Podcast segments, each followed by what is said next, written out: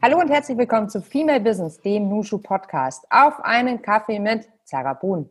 Mein Name ist Melly und ich bin Gründerin von Nushu, dem branchen- und positionsübergreifenden Business Club für Frauen. Im Nushu Podcast interviewe ich unsere Member und inspirierende Persönlichkeiten aus Wirtschaft, Politik und Medien. Ich freue mich sehr, heute eine weitere Episode des Nushu Podcasts mit dir zu teilen. Mein heutiger Gast ist Sarah Brun. Sie hat ihre Eltern nach dem Studium an einen Kredit gebeten, um ihre Idee in die Tat umzusetzen. Die Social Entrepreneurin ist seit 2016 Co-Founderin und CEO von Social Bee. Zuvor studierte sie Business Administration an der Universität Mannheim und Business and Technology an der TU München. Ganz aktuell, jetzt zu Corona-Zeiten, hat sie noch ein weiteres Projekt auf die Beine gestellt. Bring and Ring ermöglicht kontaktloses Einkaufen für Risikogruppen in der Corona-Krise. Wenn dir das Gespräch gefallen oder dich inspiriert hat oder vielleicht sogar beides, dann freue ich mich sehr, wenn du diesen Podcast abonnierst und den Link mit deinen Freundinnen und Freunden auf Social Media teilst, damit noch mehr Menschen uns zuhören können.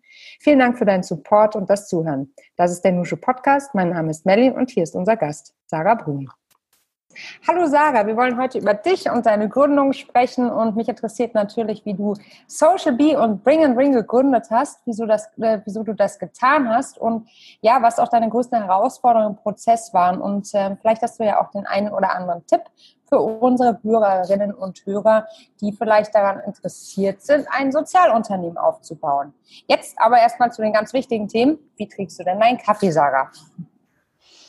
Ähm, ja, ich freue mich dabei zu sein und äh, trinke jetzt gerade meinen Kaffee wie immer einfach mit einem Schuss Milch, am liebsten mit ein bisschen Hafermilch.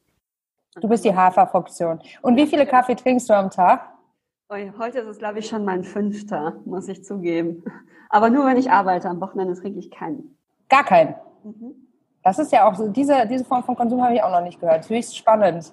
Bei uns bricht hier gerade in Hamburg, also da geht die Welt unter. Ich hoffe, man hört es nicht allzu sehr. Hier ist wirklich eine boah, eine Regenfront. Ähm, wie ist es denn bei dir? Wie sah dein heutiger Tag bisher aus? Ähm, ich bin aufgestanden und äh, bin mit meinem, ich habe so eine rote Vespa, mit der ich immer durch München cruise und bin dann quasi einmal quer durch München gefahren, hier zu unserem Office. Wir sind heute jetzt wieder ein paar mehr im Büro. Das erste Mal, dass wir wieder ein paar mehr sind, was echt cool ist. Hatten schon ein Team Stand-up, das erste wieder, ich glaube, jetzt seit Corona überhaupt angefangen hat was ziemlich cool war. Ich habe eine Mitarbeiterin, die mitten während Corona bei uns gestartet hat, ähm, endlich mal kennengelernt. Davor immer nur digital, was sehr schön war. Ähm, und jetzt die, das Meeting mit meinem Co-Founder eben nochmal physisch gehalten, was cool war. Und äh, hatte schon ein Coaching mit meinem Personal Development Coach. Toll, also schon richtig was erlebt heute. Genau. Äh, wie ist es denn so? Hast du einen ganz klassischen Alltag? Also ich meine, die Frage ist jetzt natürlich auch schwer zu beantworten, weil es gibt die Vor-Corona-Zeiten und es gibt die Nach-Corona-Zeiten, wo sich ja auch alles nochmal neu sortieren muss. Ne? Wie schaut es gerade aus? Hast du gerade einen Alltag? Ich muss sagen, dass ich glaube, Routine für mich allgemein ein sehr schwieriges Thema ist. Ähm, ich versuche es immer wieder, ähm, aber ich schaffe es nie. Äh, ich glaube, so angefangen bei privater Routine, ähm, dass ich nie schaffe, mal irgendwie regelmäßig Sport zu machen oder mal regelmäßig einen Donnerstagabend oder sowas mir freizuhalten. Genauso wie es tatsächlich auch im Unternehmen ein bisschen schwierig für mich ist, so einen klassischen Arbeitsalltag zu haben, ähm, weil einfach doch wahnsinnig viele Termine von externen reinfliegen ähm, und bei uns natürlich auch immer viel passiert. Das heißt, man muss schon seine Woche immer so ein bisschen nach der aktuellen Woche umstrukturieren. Ähm, also so einen richtigen Routine- und Arbeitsalltag habe ich nicht, kann ich auch nicht so gut. Routinen sind definitiv was, was mir schwer fällt. Also bist du ein sehr äh, agiler Mensch, könnte man jetzt sagen. Ja, könnte man wahrscheinlich so ausdrücken. Ja. Äh, ich lese auch gerade ein Buch, das heißt Zeitmanagement für Chaoten und da wird erklärt, ah, ja. das ist tatsächlich äh, sehr liebevoll erklärt, dass man äh, ein Chaot tatsächlich auch äh, eine sehr starke Relevanz im Unternehmen haben kann ähm, und sozusagen ähm, ein bisschen die äh, Zeit- und Organisationswelt von Chaoten beschrieben, die dafür natürlich sehr kreativ sind und ja, wie du sagst, agil und flexibel. Also es durchaus auch in einer Stärke sein kann, auch wenn es manchmal für andere ähm, nicht so einfach ist, damit umzugehen. Ja, absolut. Und die Vielfalt und die Mischung macht es dann am Ende des Tages. Das ist wie immer so, ne? Ja, mhm. also den Buchtipp kann ich auch gerne weitergeben. Zeitmanagement für Chaoten. Zeitmanagement für Chaoten, wunderbar. Verlinken wir einfach hier in den Infos neben dem Podcast. Ähm, jetzt mal so zu der Zeit, ähm, bevor du wusstest, dass du ähm, ein, äh, dass du beim Zeitmanagement vielleicht Herausforderungen oder eine besondere Herausforderung hast. Wie begann denn alles? Wie hast du deine Karriere begonnen? Hol uns da einmal bitte ab also meine Karriere begonnen. Ähm, also ich habe erstmal BWL studiert äh, in Mannheim. Ähm, ja, war da schon eher so auf dem ja, großen Karrieretrip. Hatte auch immer gedacht, dass ich eher mal so in die Finance-Welt, Investment-Banking-Welt eintauche, weil das war so der Hauptkarrierepfad, der einem da so aufgezeigt wurde. Ähm, und es natürlich sehr spannende Zeit. Habe dann aber nach dem Bachelor im, ähm, ja, mehrere Praktika gemacht, war im Cleantech Venture Capital unter anderem was ich super spannend fand, weil ich mir schon auch die Sinnfrage gestellt habe und habe dann ähm, ja eben Investitionen in Startups, die in grüne und nachhaltige Technologien ähm, ja, die grüne nachhaltige Technologien weiterentwickeln oder ausgegründet haben, in, mitinvestiert, habe wahnsinnig viele coole, spannende Gründer, die äh, ja einen Beitrag leisten wollen, auch kennengelernt und habe immer gedacht, irgendwann muss ich mal die Seiten wechseln. Ähm, so diese Investitionsseite ist zwar cool und nett, aber ich bin eher so der Macher, ich muss umsetzen. Und ähm, ja, hatte dann eigentlich immer Lust zu gründen. Und ähm, ja, wie es so ist, man muss halt noch eine Leidenschaft dann finden. Ich glaube, ich hatte einfach eine Weile Lust zu gründen und habe dann war Mitte 2015, als so viele Geflüchtete nach Deutschland, nach Europa gekommen sind. Und dann habe ich mich erstmal so ein bisschen äh, ehrenamtlich engagiert bei Kleider sortieren, Essen ausgeben und Co. Und habe dann gedacht, irgendwie, ja, braucht man noch ein nachhaltiges Modell. Ich bin hier nicht so richtig aufgehoben. Die Ersthilfe hat schon super funktioniert, da wird man schon gar nicht mehr gebraucht. Und ich dachte mir, aber was ist denn eigentlich, wenn so der Hype rum ist, wenn das Thema nicht mehr so aktuell ist, wenn die Medien über neue Dinge berichten ähm, oder vielleicht auch die Stimmung schwankt, wer ist eigentlich dann für die Menschen da und kümmert sich darum, dass sie auch langfristig einen Platz hier in Deutschland finden und sich ein Leben aufbauen. Und ich sag mal, die Leidenschaft kommt ja immer vor, ähm, vor der Idee als solche dann wahnsinnig viel ausprobiert, wirklich die verrücktesten Ideen da auch gehabt, eine digitale Plattform zu bauen, haben irgendwelche wilden Sachen runtergeladen. Es war sehr interessante Chats mit dieser sozialen Plattform, die ich mir da White Label runtergeladen hatte, die wirklich gemerkt haben, ich habe von Tuten und Blasen gar keine Ahnung. und dann mir das Geld zurückerstattet haben für eine Lizenz, die eigentlich non-refundable ist. Weil die haben wirklich gemerkt, dass ich ihre Software dann nicht, äh, nicht benutzen werde. Und ähm, ja, habe einfach wirklich so die Entscheidung im Flüchtlingsbereich zu gründen. Ich habe da wirklich eine Leidenschaft für entdeckt, habe gedacht, da will ich was bewegen, da kann ich was verändern und wer, wenn nicht ich. Ähm, und eben mit unternehmerischen Mitteln einen gesellschaftlichen Beitrag zu leisten, der nachhaltig ist, unabhängig von Spenden, unabhängig von freiwilligen und ehrenamtlichen Engagement, ist mir super wichtig. Und ähm, ja, dann habe ich wirklich mir drei, vier Monate freigenommen, die Ideen durchgesponnen und ich hätte mir auch nie träumen lassen, dass ich mal Zeitarbeit äh, und Integration zusammenbringe und äh, damit ja über 250 Flüchtlinge nachhaltig in den Arbeitsmarkt integriere. Also es war schon eine sehr spannende Zeit, der Anfang. Und dann, ich glaube mal, wenn man sich entschieden hat, geht alles ganz schnell, habe meinen Job gekündigt, mein Studium erst nochmal pausiert ähm, ich war damals noch dann im Master und habe nebenher bei dem Venture Capital Unternehmen weitergearbeitet und habe meine Eltern gefragt, ob sie mir 20.000 Euro leihen, um eine Firma zu machen, die Flüchtlinge mit Zeitarbeit integriert. Man kann sich vorstellen, wie die geguckt haben. Mhm. Aber ich habe das, ähm, das ist jetzt auch keine kleine Summe, auch in meiner Familie. Ähm, und da ja, habe ich einfach sehr unterstützende Eltern, Haushalt gehabt, die gesagt haben, probier dich doch mal aus. Und dann habe ich losgelegt, habe mir noch einen Mitgründer gesucht, den Max, und wir haben ja, dann einfach mal durchgepowert. Ähm, ich habe die Firma gegründet und habe gedacht, Mist, jetzt muss ich es auch machen nach dem Notartermin. Und dann haben wir uns erstmal überlegt, wie wir eigentlich anfangen. Stark. Ähm, ich würde gerne noch auf einen Punkt eingehen, den du so äh, nebenbei vorhin gesagt hast, aber den ich höchst spannend finde. Du sagst, Leidenschaft geht vor die Idee. Wie meinst du das? Also es war bisher immer so, dass ich gedacht habe, hey, ähm, für welches Thema habe ich denn persönlich eine Leidenschaft? Also mhm. ich persönlich habe mich halt für Geflüchtete engagiert, ohne da ein Motiv erstmal hinter zu haben und habe dann gemerkt, hey, das ist ein Thema, bei dem ich gern was bewegen möchte. Und für mich war diese Entscheidung, im Flüchtlingsbereich was zu gründen, war lange gefallen, bevor ich die finale Idee dazu hatte.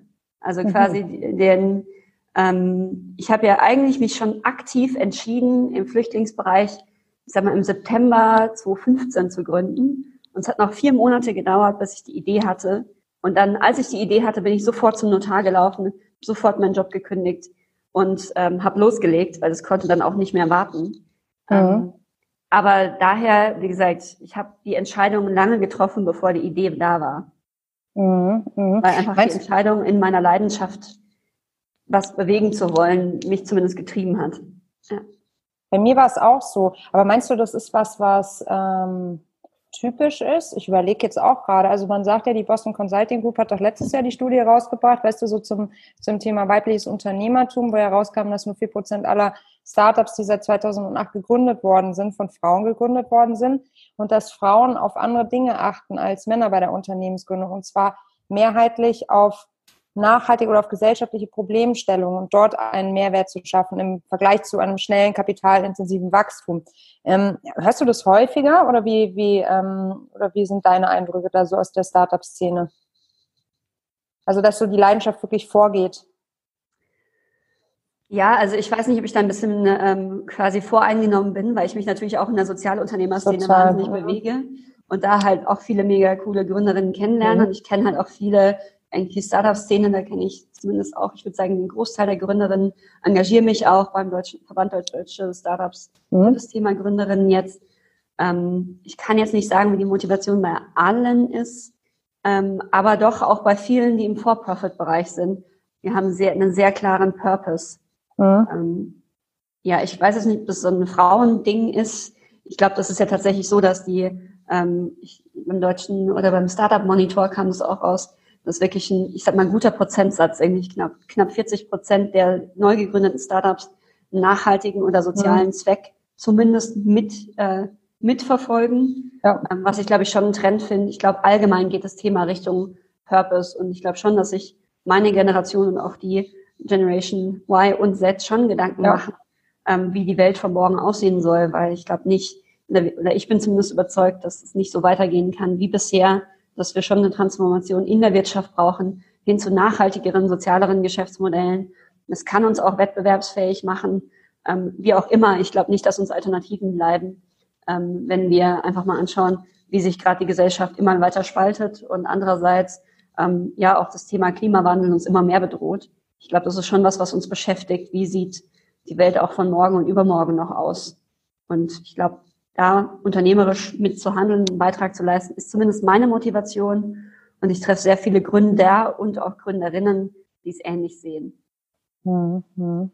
Ja, wunderbar. Ich glaube auch, dass das die richtige, ja, die richtige Richtung ist. Und wir haben ja auch echt ähm, Druck auf dem Thema, auf allen Ebenen, soziale Nachhaltigkeit, dein Thema, mein Thema, bis hin zur Umwelt der Nachhaltigkeit. Ne? Die gibt's ja auf ganz vielen Ebenen. Erzähl noch mal kurz von Social Bee. Das ist ja doch was sehr Ungewöhnliches, was du dir da überlegt hast.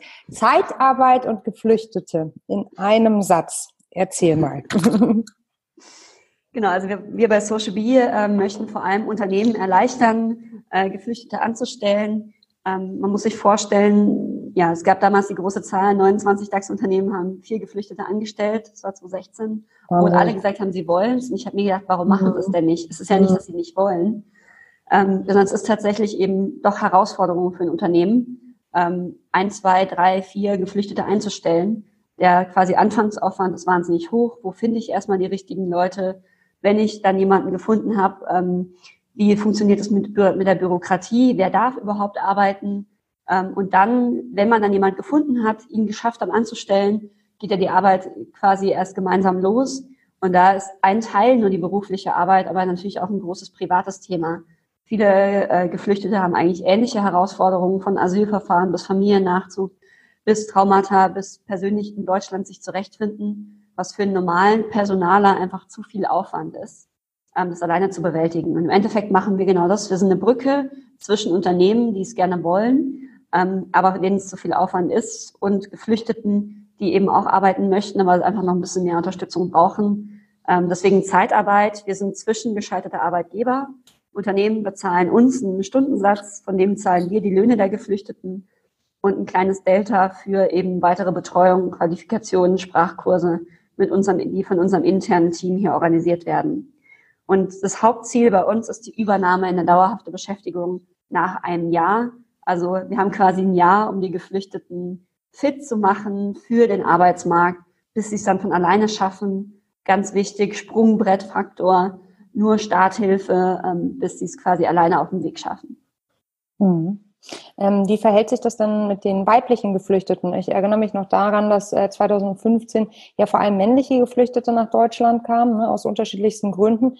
Ähm, wie ist dein Eindruck? Hat sich das in der Zwischenzeit geändert? Wie ist das mit Familiennachzug? Ähm, wie, wie, du bist ja ganz nah dran.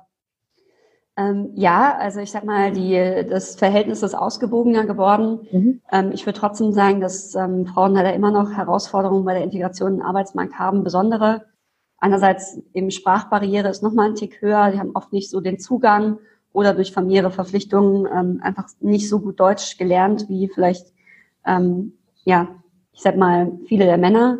Ähm, viele haben tatsächlich auch familiäre Verpflichtungen. Das heißt, das Thema Teilzeit ist sehr zentral, mhm. was wir mit unserem Modell aktuell nicht abdecken können. Ähm, da brauchen wir einfach, ähm, ja, einfach noch etwas mehr finanzielle Unterstützung auch von Projektpartnern sonst. Ähm, also vereinzelt können wir es machen, aber noch nicht flächendeckend. Mhm. Ähm, äh, und wir merken eben schon, also das Thema Familie, das Thema etwas geringere Qualifikation und auch geringere Sprachkenntnisse und oft auch ein nicht so gutes Netzwerk, also so, sozusagen die Art, sich zu bewerben und sozusagen nach draußen zu stürmen, wie es viele von den Männern schon tun, die aktiv bei uns hier anklopfen, auftauchen. Das ist noch nicht so weit verbreitet. Also man muss schon deutlich mehr Schritte noch auf äh, geflüchtete Frauen zugehen, um die zu aktivieren. Von daher doch ein etwas und auch in der Betreuung etwas mehr Aufwand, leider. Ähm, aber das wollen wir eben auch aktiv bekämpfen, indem wir jetzt auch noch ein Frauenprojekt aufsetzen, ganz dezidiert. Also glauben wir, dass wir nochmal etwas intensiver auf die Zielgruppe direkt ansprechen. Ja. Mhm. Mhm. Also wir Spannend. haben jetzt ungefähr mhm. ja etwas unter zehn Prozent äh, geflüchtete Frauen nur beschäftigt, ähm, was uns natürlich auch ähm, ja, nicht gefällt, wo wir aktiv was dran machen möchten. Mhm, mhm. Ähm, wie waren das ähm, in den letzten, ja doch, äh, fünf Jahren seit Gründung?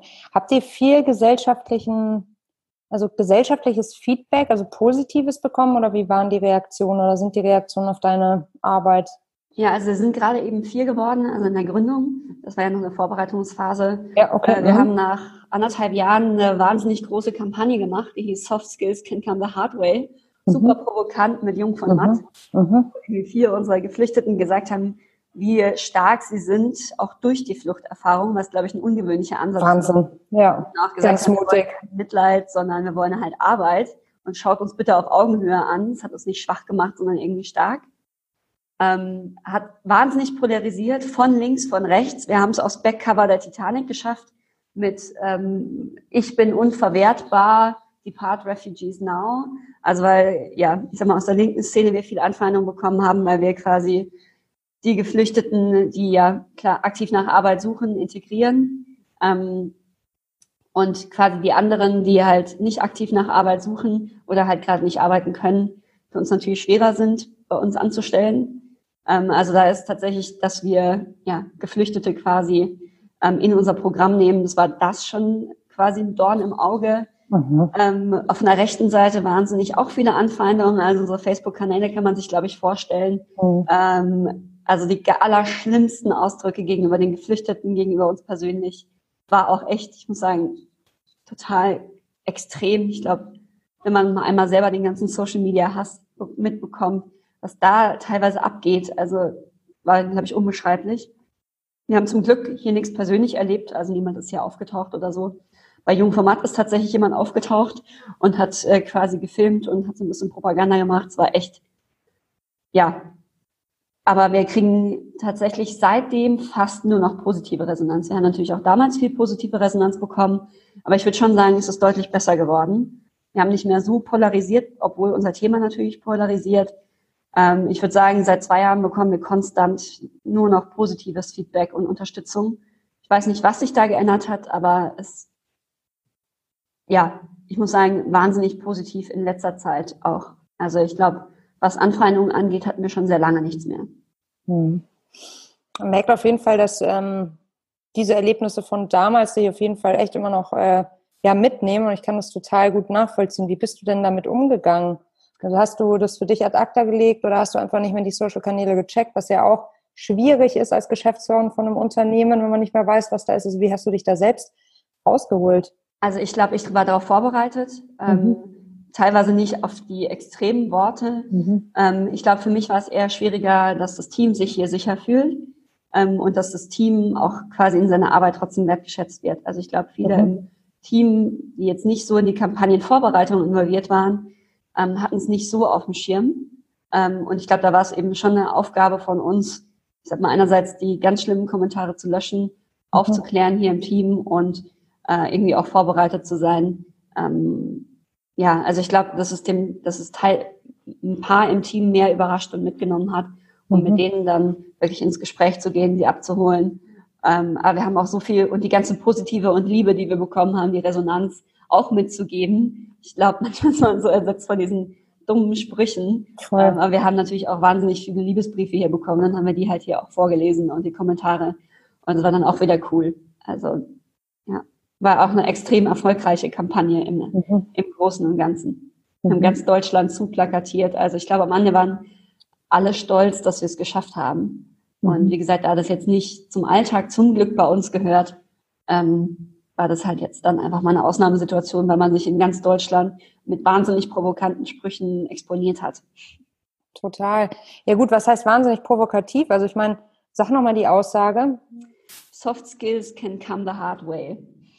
Ja, klar. Aber eigentlich habt ihr ja gar nicht mal interpretiert, sondern es einfach nur auf den Punkt gebracht, ne? Ja, also Erfahrungen machen stärker. Mhm inspiriert von unseren Mitarbeitern, die mhm. gesagt haben, hey, wir wollen nicht immer nur als äh, Opfer gesehen werden, sondern wir sind einfach ganz normale Menschen und der Weg hat uns auch stark gemacht und jetzt sind wir hier und wollen was beitragen.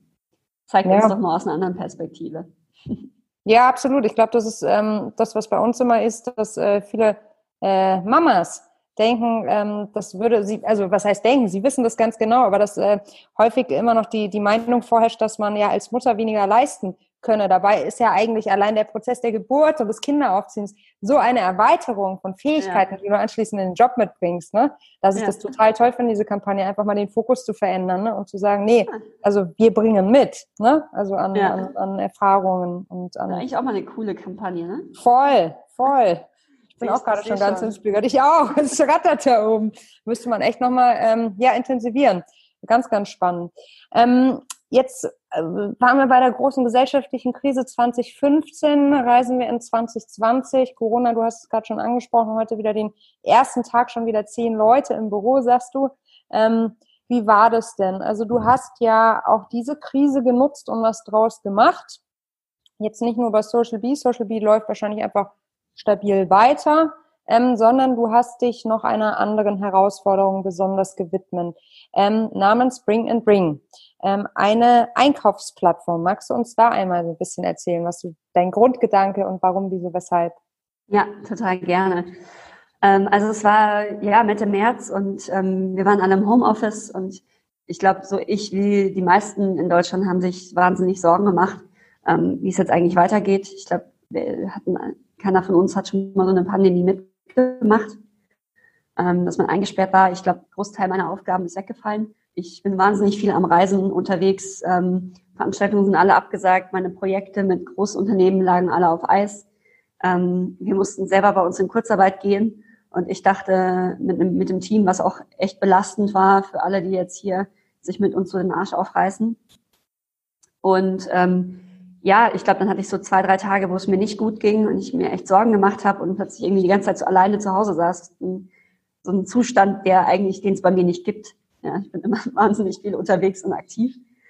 Und ähm, habe dann mit einem guten Freund gesprochen und er meinte so, jetzt Sarah, hör mal hier auf, die ganze Zeit rumzujammern und Trübsal zu bleisen. Du bist doch, bezeichnest dich irgendwie als soziale Unternehmerin und ähm, die in gesellschaftlichen Herausforderungen mit unternehmerischen Mitteln löst.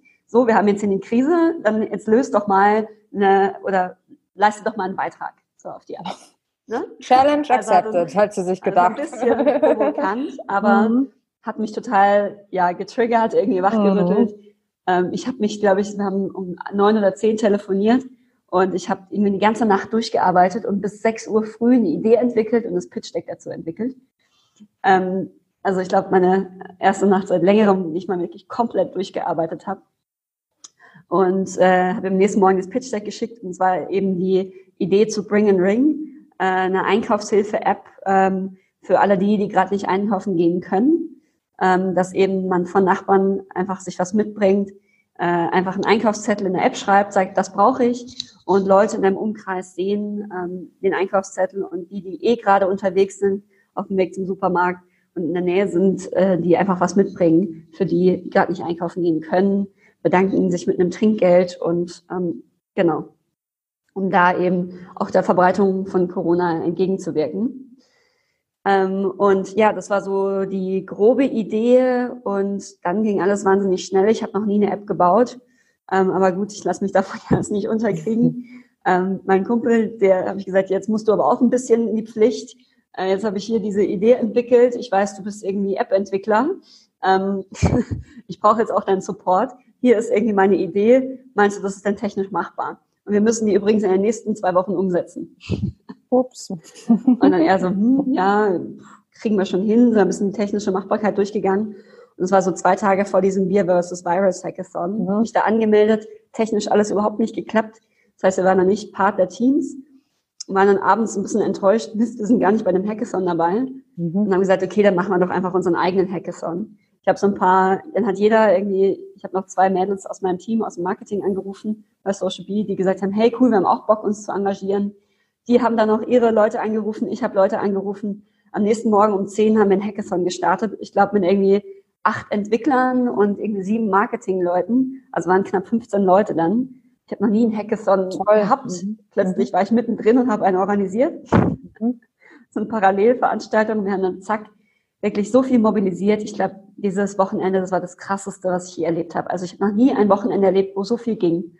Wir hatten irgendwie, wir haben einfach gesagt, jetzt schauen wir doch mal, was in den nächsten Stunden geht. Dann haben wir irgendwie 21.000 Euro eingesammelt von innerhalb von sechs Stunden, haben einfach rumtelefoniert, haben gesagt, wir machen hier die, die Idee, wer will mitmachen.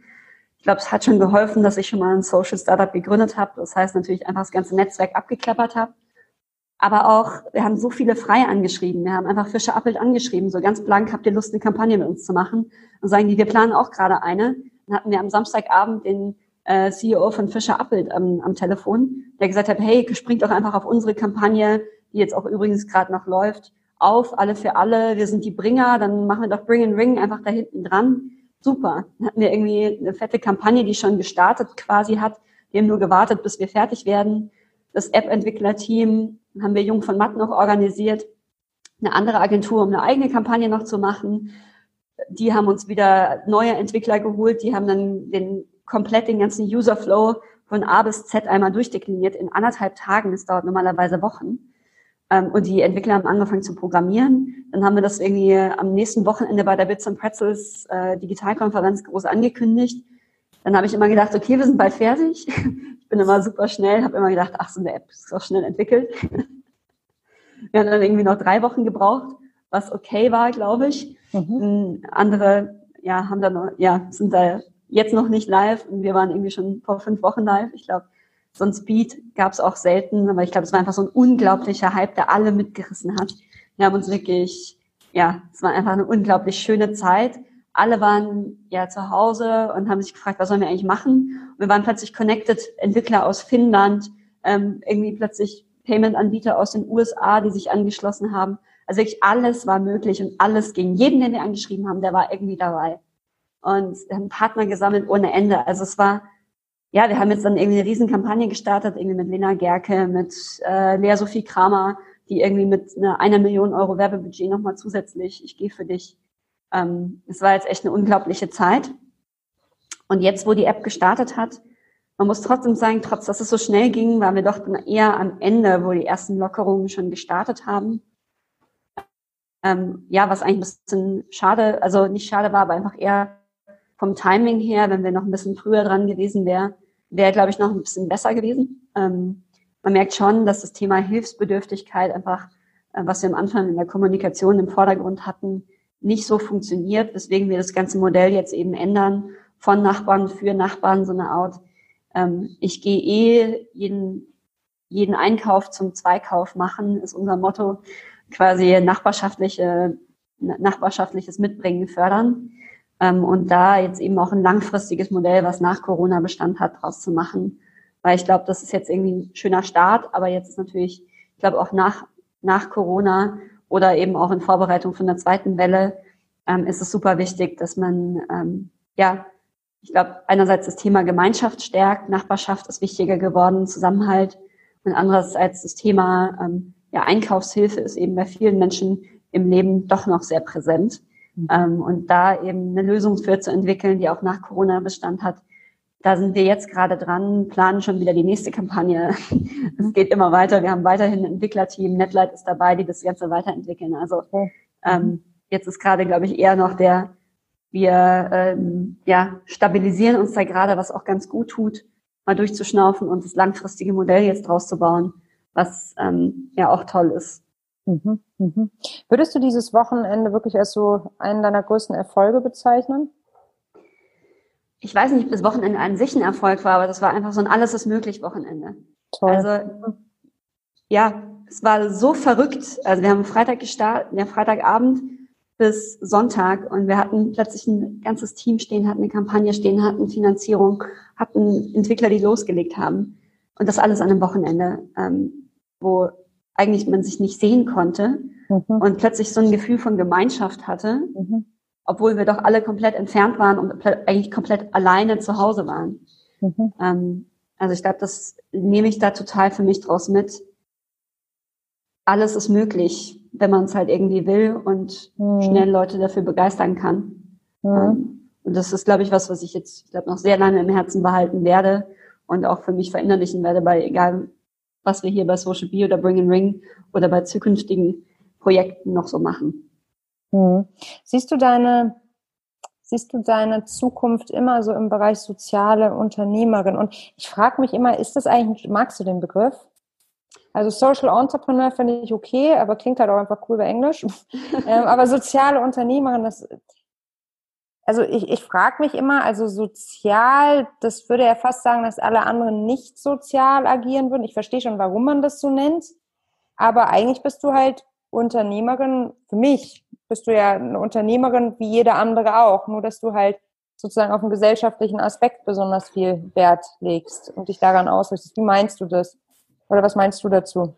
Sehe ich ähnlich. Also ich glaube, gerade mit dem Thema sozial hadere ich auch, aber ich glaube, mhm. als ähm, belegt ist und oft in so eine lächerliche Nische gestellt wird. Also mhm. ich glaube, lächeln das, weil sie sagen, ach komm, die Sozialtante da, mhm. hier, ähm, ja, diese, weiß ich nicht, Weltverbesserer ohne Geschäftsmodelle. Also da sind natürlich viele Vorurteile, die da auch mitschwingen, ähm, die man irgendwie bewusst, ja, dem man schon begegnen muss, aufräumen muss. Ähm, ich habe noch keinen so richtig besseren Begriff, ob Social Entrepreneur mhm. oder soziale Unternehmer, das finde ich eigentlich fast gleich. Ja. Ähm, ich sehe mich tatsächlich auch eher als eine Unternehmerin, die mit, ja, einfach, die nicht auf Kosten, sondern für die Gesellschaft, nicht auf Kosten ja. der Gesellschaft, sondern für die Gesellschaft arbeitet. Und ob das eben For-Profit, Non-Profit oder wie auch immer die Rechtsform ist, ist mir egal. Und ich glaube, dass wenn man es so weit definiert, auch ganz viele andere tolle Unternehmer, die man nicht als Sozialunternehmer per se bezeichnen würde, darunter fallen, ähm, weil sie einfach einen mega coolen ja, Zweck haben und für die Gesellschaft doch wahnsinnig viel beitragen. Ja, das heißt, wenn du jetzt, ähm, meinst du, dass du in Zukunft auch immer wieder gründen wirst? Also so Projekte, so anstoßen macht mir schon am meisten mhm. Spaß. Also ich glaube, ich bin schon die Person, die ähm, eher von null auf eins immer den Ball ins Rollen bringt. Mhm. Ähm, und ich brauche dann auch einfach ein starkes Team hinter mir, was diesen die Kugel, die ich irgendwie lostrete, dann so auch. Ei, das du gelegt hast dann, mhm, genau. Ei, was ich mhm. gelegt habe, dass irgendwie dann ja. ja. das Ganze auch Fahrt aufnimmt. Und ich finde das auch das Schöne, dass man bei so Teams, dass man so komplementär ist, also sich komplementär aufstellt. Ähm, dass ich bin zum Beispiel nicht die, die dann Prozesse durchoptimiert und die dann wirklich so feinschleift, dass die wirklich aus dem FF sitzen und effizient funktionieren. Ähm, aber das ist wahnsinnig wichtig, äh, um Voll. das Ganze dann ans Laufen zu bringen. Mhm. Ähm, während ja ich eigentlich immer gerne kreativ arbeite und viele, viele Dinge und Ideen anstoße, ähm, die andere dann super gerne aufnehmen und richtig cool in die Tat umsetzen. Ähm, ja, genau. Also von daher, ich würde es nicht für mich ausschließen, ähm, aber für mich ist jetzt erstmal wichtig, dass wir Social B und dann eben auch Bring and Ring so aufgleisen, dass wir beide, ja, dass wir da einfach weiter skalieren, dass wir viel äh, Wirkung haben ähm, und das Ganze auch selbstfinanziert so hinbekommen, dass es sich nachhaltig trägt. Das ist mhm. ein Fokus. Und ich glaube, auch innerhalb des Unternehmens kann man viel gründen oder in Anführungszeichen an Projekten anstoßen, ähm, die dann wieder Fahrt aufnehmen. Und ich glaube, das ist tatsächlich bei Social B meine Rolle, Business Development, mhm. einfach die ganzen neuen Geschäftsmodelle aufzusetzen, neue Projekte anzustoßen. Ich glaube, seitdem das so klar ist und seit wir auch so eine klare Verteilung in der Geschäftsführung haben mit Kompetenzen. Du und Maximilian? sozusagen? Ähm, nee, ich und Robert. Also mhm. Robert ist unser äh, COO. Mhm. Maximilian hat. Ähm, hat der ist ja raus, ne? Genau, seit ein paar, ja, seit ein paar mhm. Wochen, beziehungsweise mhm. seit Anfang des Jahres schon. Mhm. Ähm, und jetzt quasi auch offiziell hat Robert ähm, eben übernommen. Und da ist eben jetzt eine ja, super klare Aufteilung in mhm. Stärken. Und ähm, ja, Max und ich sind natürlich immer noch total dicke. Aber ähm, ja, ja manchmal verändern sich Dinge, ne? Ja ja, verändern sich, wie gesagt, ja, Dinge. Und jetzt geht es ja auch darum, quasi Social Media auch groß zu machen, auf 2.0 zu heben. Ähm, und auch da ist dann die Frage, wie man das Team, die Geschäftsführung und Co. noch erweitert ähm, mit Leuten, die vielleicht auch schon Skalierungserfahrung gesammelt haben. Wie gesagt, ich glaube, ich komme gerade so aus dem Studium, auch ich kann auch wahnsinnig viel lernen, so von anderen Professionals, die sowas vielleicht gemacht haben in einem anderen Kontext. Ähm, und auch da sind wir zumindest auf der Suche noch nach Unterstützung, weil ähm, ja, wir wollen das Ganze natürlich einfach in ganz Deutschland, in ganz Europa äh, Geflüchtete nachhaltig in den Arbeitsmarkt integrieren, benachteiligte Menschen mit Behinderung, ähm, ja, Menschen mit Altersarmut, das sind alles noch Themen, die bei uns in der Projektpipeline sind. Stark. ähm, und genauso bei Bring and Ring kann auch wahnsinnig viel daraus werden, wenn wir sagen, wir machen da irgendwie noch ganze Hausgruppen, Communities, vernetzen, machen eine Art Blabla-Car des Einkaufens draus, ähm, Crowd Delivery, also da gibt es auch noch viele Spielarten. Crowd Delivery, ja toll. Mhm. Klingt auf jeden Fall höchst spannend. Darf ich das so als eine Art äh, Jobaufruf äh, sehen? Ähm, für alle, ja, die da draußen sagen, das klingt total spannend. Dann verlinken wir euch das auch nochmal daneben. Dann könnt ihr da nochmal genau schauen, was Social B und Bring and Bring so ähm, an Pros und vielleicht auch Berufsstartern suchen. Ähm, jetzt wird mich natürlich zum Abschluss noch eine Sache interessieren. Meine Lieblingsfrage. Bist du Feministin, liebe Sarah? Wie würdest du denn eine Feministin definieren? Ja, das überlasse ich jetzt dir. Wie definierst du es? ähm, puh, also ich finde ich eine schwierige Frage. Ich persönlich finde es, äh, ja, bin definitiv Befürworter von Frauenquoten ähm, auch wenn ich selber natürlich, ich habe am Anfang auch immer gesagt, ja, wir brauchen auch gar nicht Quoten, wir Powerfrauen, ihr könnt es doch einfach durchsetzen. Ähm, und ich glaube, für mich hat das auch persönlich ganz gut irgendwie funktioniert. Ich würde schon auch behaupten, dass ich profitiere davon, dass ich eine Frau bin, irgendwie outgoing bin und mich irgendwie ganz gut durchsetzen kann. Aber ähm, ich habe natürlich mir auch ein eigenes Umfeld dafür geschaffen. Und ich glaube, gerade in bestehenden Strukturen, gerade in großen Konzernen und Firmen, sind die Strukturen halt nicht so, dass auch eine Powerfrau, äh, dass auch Powerfrauen das ja sehr wahnsinnig schwer haben. Ähm, da war ich natürlich hier so ein Greenfield, wo ich mir das irgendwie aufbauen konnte. Ähm, auch ich unterstütze, wie gesagt, engagiere mich äh, für Female Entrepreneurship. Ähm, Beim Verband der deutschen Startups, sagst du es, ne? Ja. Mh. Beim deutschen äh, Bundesverband Deutsche mhm. Startups. Mhm. Ähm, und mir liegt das Thema wahnsinnig am Herzen. Ähm, ich hätte auch Lust, irgendwie mal Gründerinnen zu mentoren. Also wenn jemand da von euch Bock hätte oder eine Idee hat, schreibt mich einfach mal an. Cool. Ähm, mhm. Gebe da auch gerne irgendwie vielleicht Tipps oder unterstütze irgendwie, wenn ich es kann, ähm, weil es mir sehr am Herzen liegt. Ähm, auf, ich glaube tatsächlich, Aktivisten sind wahnsinnig wichtig, um Awareness zu kreieren. Und dann gibt's quasi die, die irgendwie Lösungen bauen. Und ähm, da sehe ich mich eher. Also ich bin eher mal relativ hands-on. Ich sehe ein Problem. Okay, dann muss ich halt, dann fühle ich mich beauftragt, eine Lösung bereitzustellen. So okay, cool, ich will mich, es gibt zu wenig Gründerinnen, okay, dann engagiere ich mich halt irgendwie meinetwegen politisch noch um für Gründerinnen. Ich glaube, so denke mhm. ich immer. Mhm. Ähm, und es ist wahnsinnig wichtig, Aktivisten oder ich sag mal Aktivismus zu, zu machen, um aufzuklären, um die Grundlage zu schaffen, dass die Leute darüber reden. kann man mhm. sich bei Greta Thunberg, glaube ich, ganz gut als Beispiel nehmen. Mhm. Die hat natürlich wahnsinnig für Wirbel gesorgt. Mhm. Ähm, und alle reden darüber und dadurch gibt es überhaupt ein Bewusstsein für ähm, ja, Natur, Umweltschutz, Klimawandel und ein Bewusstsein für Veränderungen. Ähm, und ich glaube aber quasi im zweiten Schritt brauchst dann Unternehmer oder die Wirtschaft, mhm. die dann auch tatsächlich was verändert. Und ich würde mich mhm. sozusagen auf der Seite sehen. Ähm, ich finde es toll, wenn andere Momentum kreieren und ich dann Teil der Lösung sein kann. Mhm. Also siehst du dich selbst nicht als Aktivistin?